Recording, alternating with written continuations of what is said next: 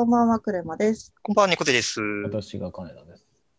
純喫茶エピソードボリューム460をお届けいたします。はい、よろしくお願いします。はい。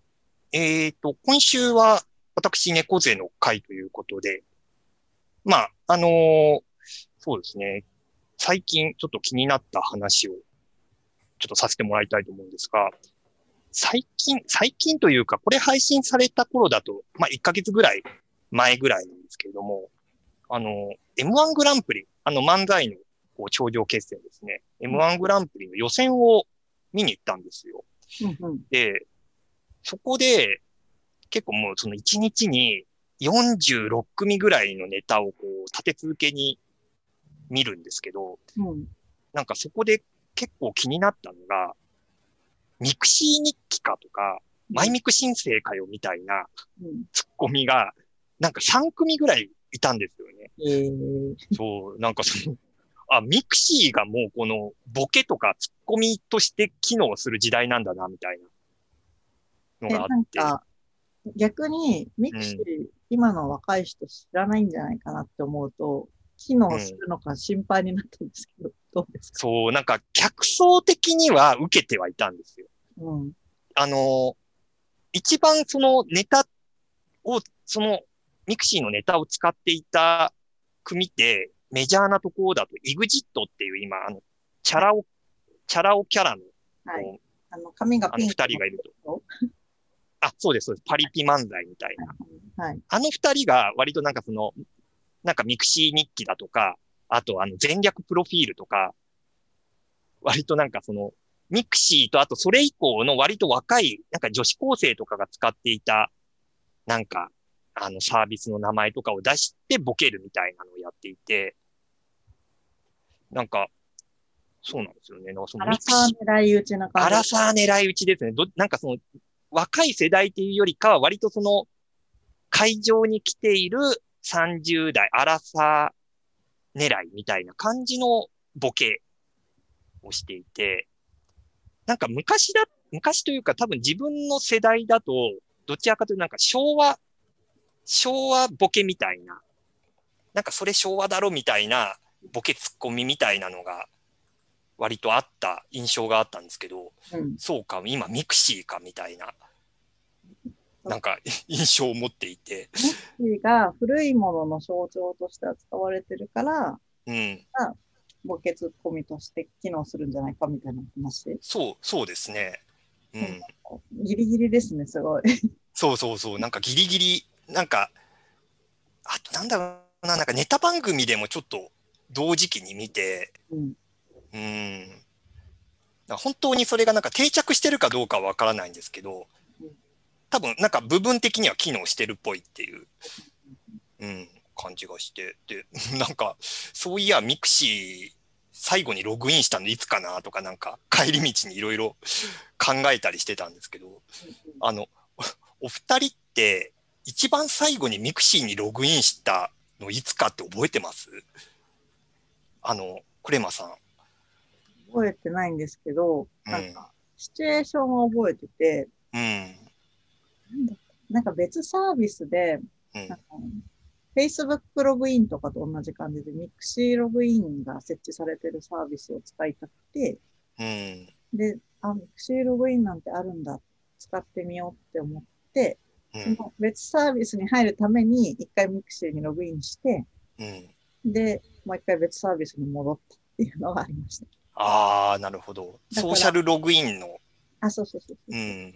見て、な mixiの中身は見なかったけど、なるほど。なんかその時にログインの画面のデザインが違くて、あのなんか、野原みたいなのじゃなかった気がする。ああ、あの無料素材の、はいあの、大草原みたいなやつじゃなくて、そう。なんか違うログイン画面だった気がするなぐらいで全然見てる。それが多分3、4年前って感じです。うーん。金田さんは、金田さんそもそも mixiやってました？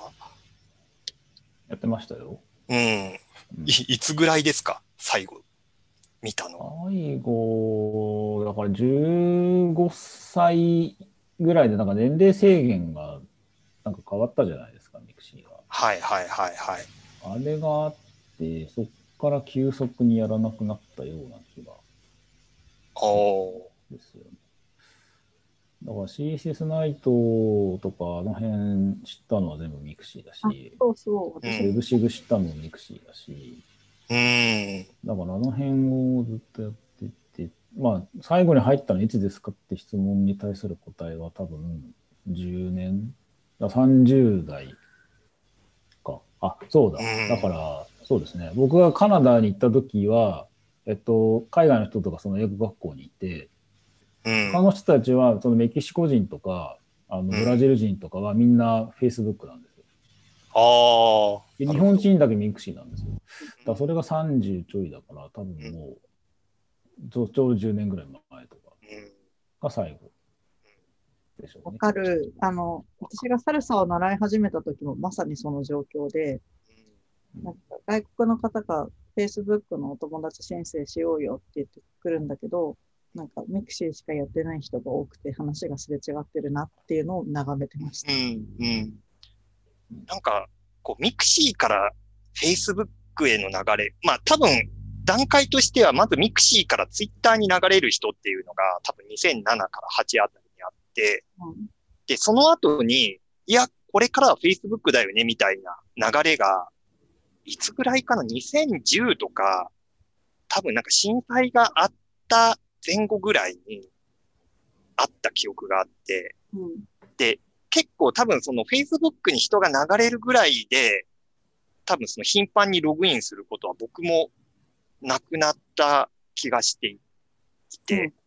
で、多分その Facebook 使い始めの頃は、それこそその海外になんか留学したり、その仕事で海外行ってたりしてるような友達だとか、大学の先輩だとかが、多分それこそその現地のコミュニティというか、友達とつながるために Facebook すでにやっていてみたいな感じだったなっていう。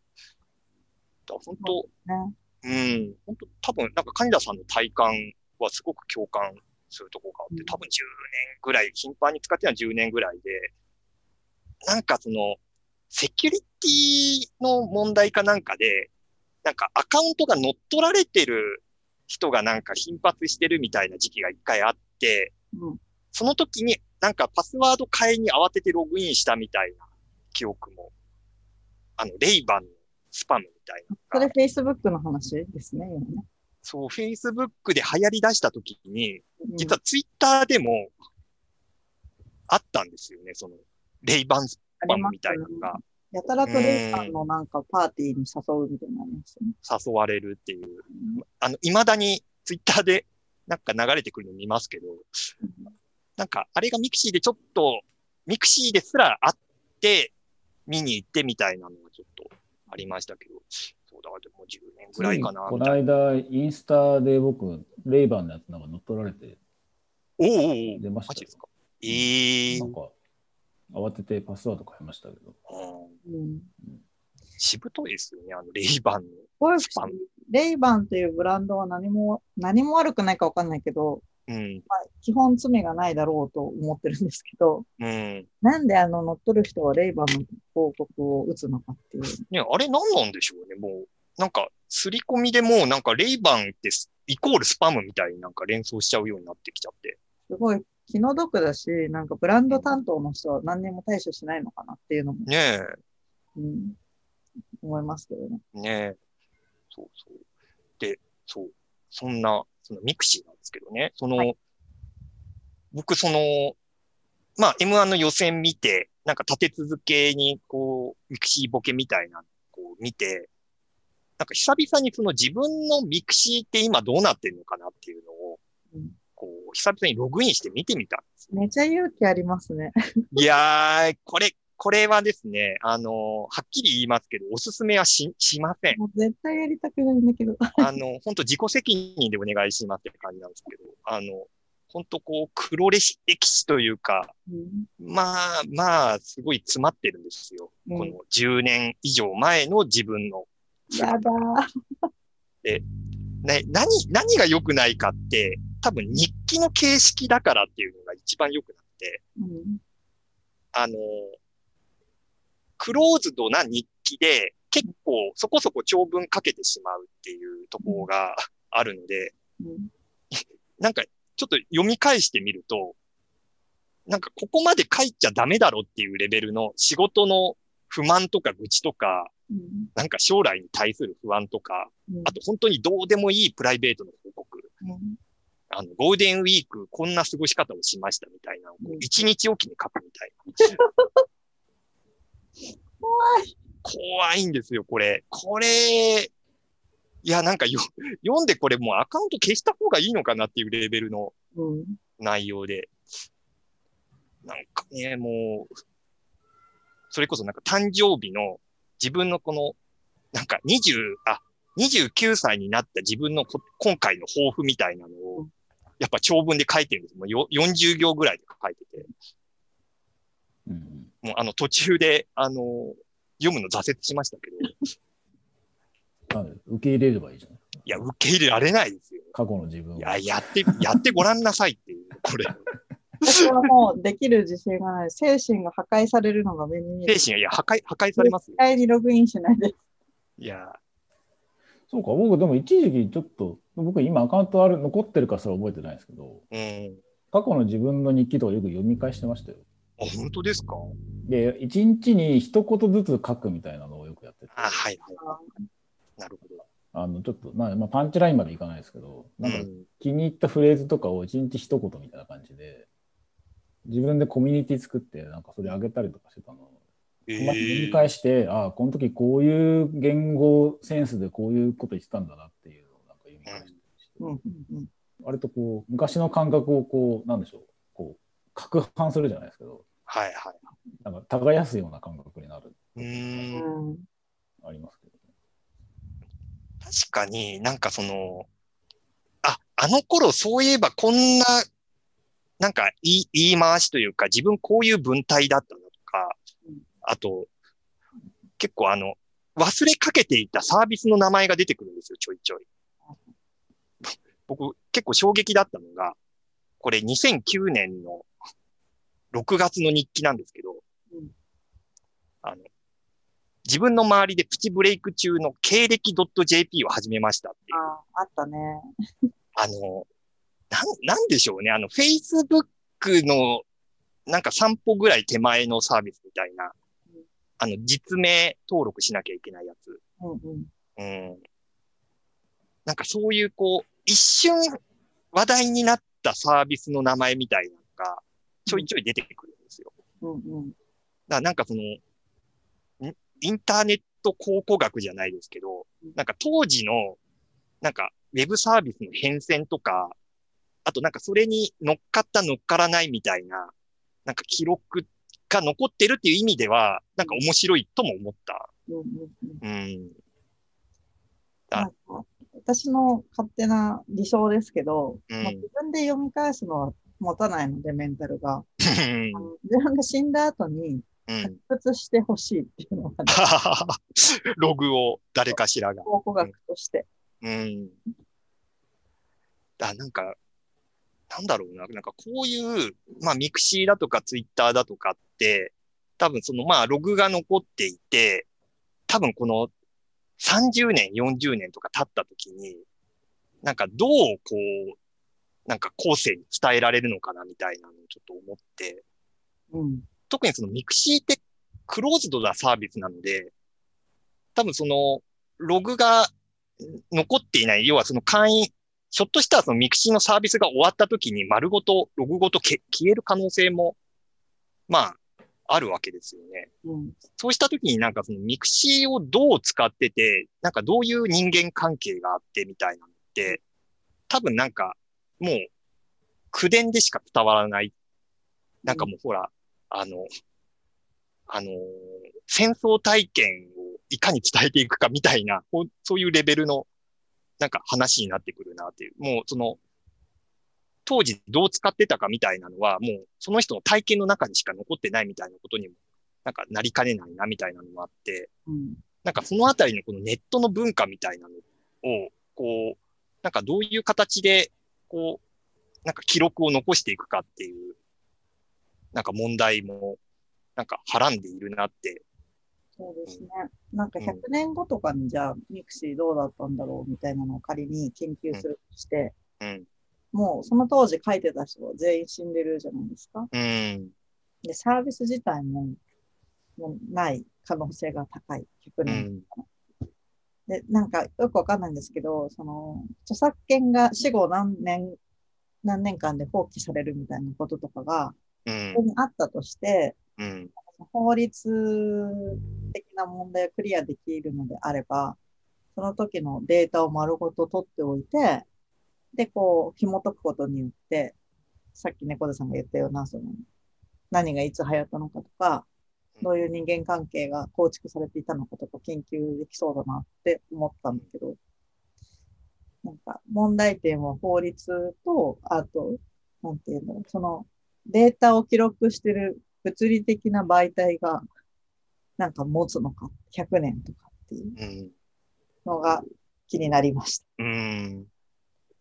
だなんかネット文化としてどう残していくかっていうことも考えつつ、一方で、まあ最初に言った、とはいえ自分のこのログは消したいっていう気持ちもうんあるっていうね、この、この、なんかバランスというか、なんか難しい問題だなっていうのをちょっと感じた次第でございます。そうなんですかね。ミクシー自体が残ってるのが、会社自体が。ああ、だし、今ね、もうもはやゲーム会社だし、ゲーム会社ですからね。うん。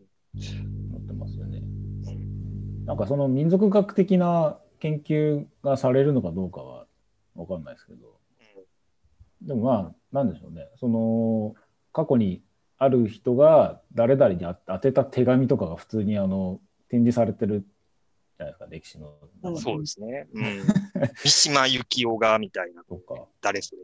レズニエングさんなんかまさにあんなブログみたいなもんだし、うん、そうですね。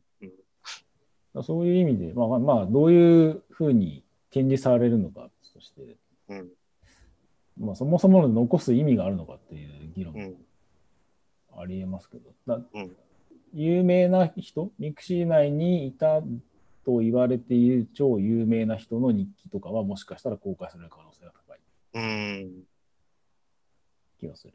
そういうのはなんか保存しようみたいな。うんか、もうミクシー自体がもう会社辞めるんで、もう全部ログ消しますって言って、あの時限爆弾が作動するのかどうかっていう、なんかどっちかになるような気がうん。うんしますけどね。うんどうなんですかね、ミクシーがそのツッコミとして機能してるのかっていうのは、まあ、よくも悪くも知名度がちょうどいいんでしょうね。いい感じに古臭くて知名度があって、だから使いやすいんだろうな。うん。これが例えば、え、ニフティサーブかよとかっていうのは、また年齢層が上がるじゃん。うん。お前なんだよずっとテレあの電話ばっかやって、テレホーダイかよとか、なんかいろいろこう、わかんないですけど、うんそういうのが通じるところに、ちょうど mixiがあるんだろうなってうん。なんか微妙なラインがゆえに知らねえよっていうツッコミにもなるし、うんうんうん、微妙に知ってる人もいるから笑いにもなるし、みたいな。うんうん。じゃないんですかね。まあ、いやわかんないですけど、まあ、扱いやすいんだろうなっていううん。うん。ところで、意外と賞味期限がそんなになさそうだなっていう。そうですね。定着するとは思えないっていう。